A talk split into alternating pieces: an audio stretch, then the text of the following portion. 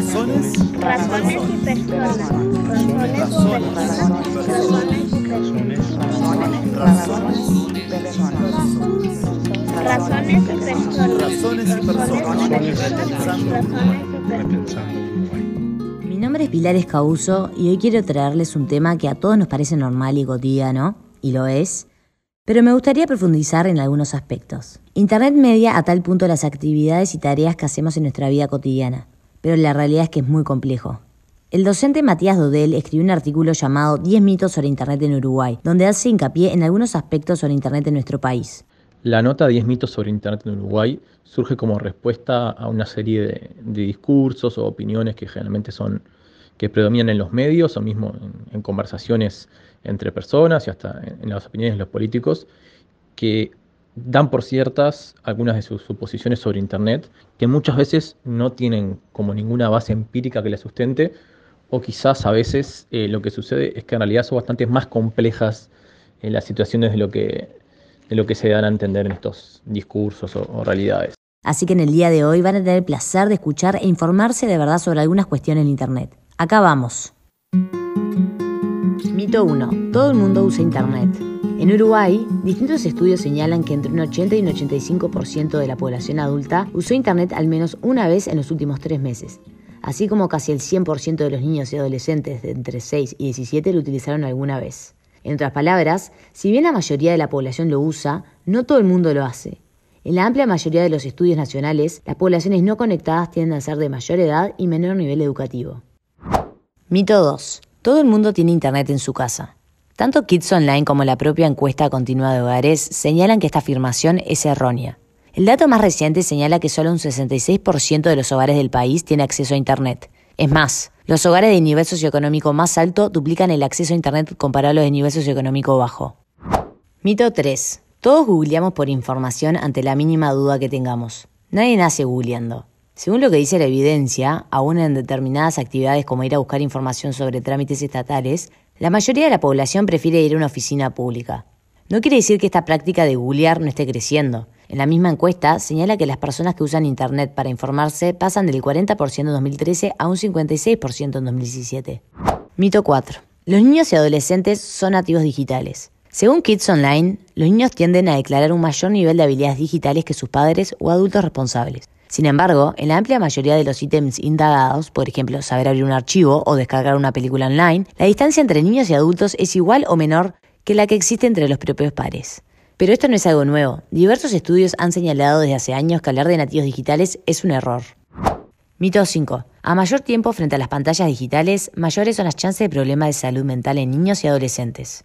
Varios estudios de un grupo de académicos proponen un vínculo causal entre horas de pantalla y efectos negativos en la salud mental como depresión o intentos de autoeliminación. Estos estudios sí existen y fueron publicados en journals respetables. Sin embargo, una serie de investigaciones más recientes están en desacuerdo con estos trabajos. El consejo de Matías Dodel es seguir una guía básica y de sentido común para evitar el riesgo de niños y adolescentes por el uso de tecnología. No es cuánto tiempo usen, sino para qué usan los dispositivos.